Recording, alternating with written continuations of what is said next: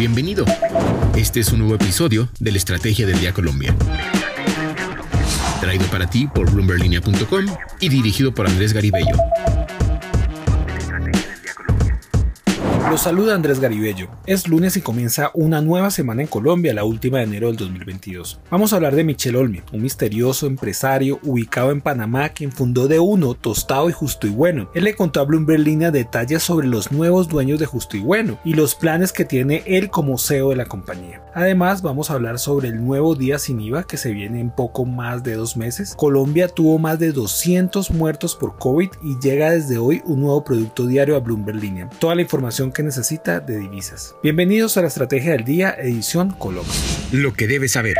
Cuatro datos para comenzar el día. El primero, la TRM amanece en 3.964 pesos con 30 centavos por dólar. El segundo, se viene el primer día sin IVA del año. El presidente Iván Duque anunció este fin de semana que la jornada se llevará a cabo el próximo 11 de marzo. El mandatario aseguró que la idea es que ayude al comercio y que la economía contenga efectos inflacionarios. Sin embargo, no ha sobrado las suspicacias que el día sin IVA se dará en el contexto de las votaciones a las consultas de partidos para elegir a su candidato presidencial. El tercero, un dato para estar alerta y no bajar la guardia. Ayer se reportaron la muerte de 217 personas en Colombia por coronavirus, un número que no se veía desde agosto del año pasado. Es un momento para que los colombianos fortalezcamos las medidas de autocuidado y debemos aumentar la vacunación para evitar más muertes. El cuarto dato, llega un nuevo producto a Bloomberg Línea. Se trata de las newsletter línea de cambio, un producto que puede recibir en su correo electrónico todos los días en la tarde al cierre de los mercados en América Latina. ¿Qué moneda subió o bajó y por qué?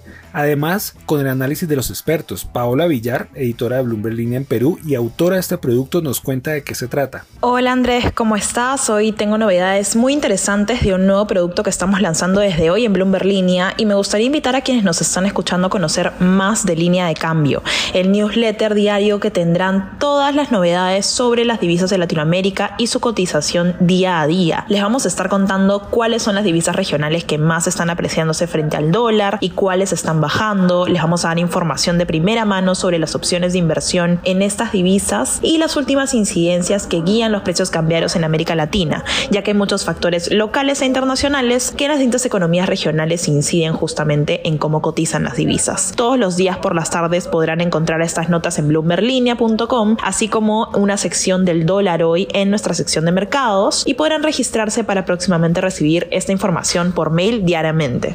¿De qué estamos hablando? Esta semana comenzamos hablando de la suerte de Justo y Bueno, la compañía de descuento duro con más de mil tiendas en toda Colombia y que tras un fuerte 2020 se declaró con dificultades económicas. Desde ahí el proceso no ha sido fácil para Justo y Bueno. Los trabajadores no recibían sueldo cumplidamente y los proveedores vivían en incertidumbre. También un fondo se bajó a última hora de comprarlo, con lo cual sería la salvación. Al final, este fin de semana se confirmó que ya tiene nuevos dueños y con esto se espera que seguirá funcionando. Daniel Salazar, periodista de Bloomberg Línea, logró hablar con Michelle Olmi, CEO de Justo y Bueno, quien habló sobre lo que viene para la empresa. De todos modos hay que recordar que Olmi es un chileno de nacimiento quien creció en Venezuela y que estando en Alemania se le ocurrió hacer en Colombia la primera cadena de supermercados de descuento duro D1, que después vendió a Alejandro Santo Domingo. Él mismo después le hizo su propia competencia a su invento con Justo y Bueno y empresas disruptivas como Tostado. Él mismo le contó a Bloomberg Línea que no puede contar quiénes son los nuevos inversionistas, pero que seguirán con el proyecto tal como está planteado desde el inicio. De hecho, son los que le están inyectando recursos para pagar los gastos de la operación. Olmi contó que en noviembre pasado se conformó una estructura fiduciaria o patrimonio autónomo a través del cual se aisló el riesgo para los nuevos despachos de productos con el propósito de asegurar el pago de las obligaciones contraídas con los proveedores que les están despachando. También afirmó que en el acuerdo de reorganización está abierta la posibilidad de que los proveedores tengan participación accionaria de la empresa y dijo que el grupo Reve con sede en Panamá y que Olmi lidera tiene las puertas abiertas para volver a la empresa si consiguen capital. En la entrevista con Bloomberg Línea dice que todas las maestrías y doctorados se quedan cortas frente a las enseñanzas que deja una pandemia. Y bueno, pueden consultar toda la entrevista en bloomberlinia.com. En línea con América Latina. Ahora Paola Villar nos cuenta cuáles son los hechos más relevantes de esta semana para América Latina. Además, Andrés, te cuento las últimas novedades que tenemos en Latinoamérica para esta semana. Empezamos con Brasil, donde se espera información de la actividad económica de noviembre del 2021 y la inflación de mediados de enero antes de la próxima reunión de política monetaria del 2 de febrero. Mientras tanto, en Argentina, el martes 25 de enero se va a conocer el índice de actividad económica de noviembre también y los economistas de Bloomberg Economics esperan que repunte después de la caída en octubre que rompió una racha de cuatro meses de fuerte crecimiento. En Chile, este miércoles 26 de enero se prevé la reunión de política monetaria y es probable que el Banco Central chileno aumente su tipo de interés referencial en 125 puntos básicos hasta el 5,25% en enero y se podría anticipar más subidas. Finalmente en México se va a divulgar la información quincenal sobre la inflación que habría caído al 7,10% en las dos primeras semanas de enero desde el 7,26% de la segunda quincena de diciembre y el martes 25 se conocerá la información de la actividad económica mexicana de noviembre.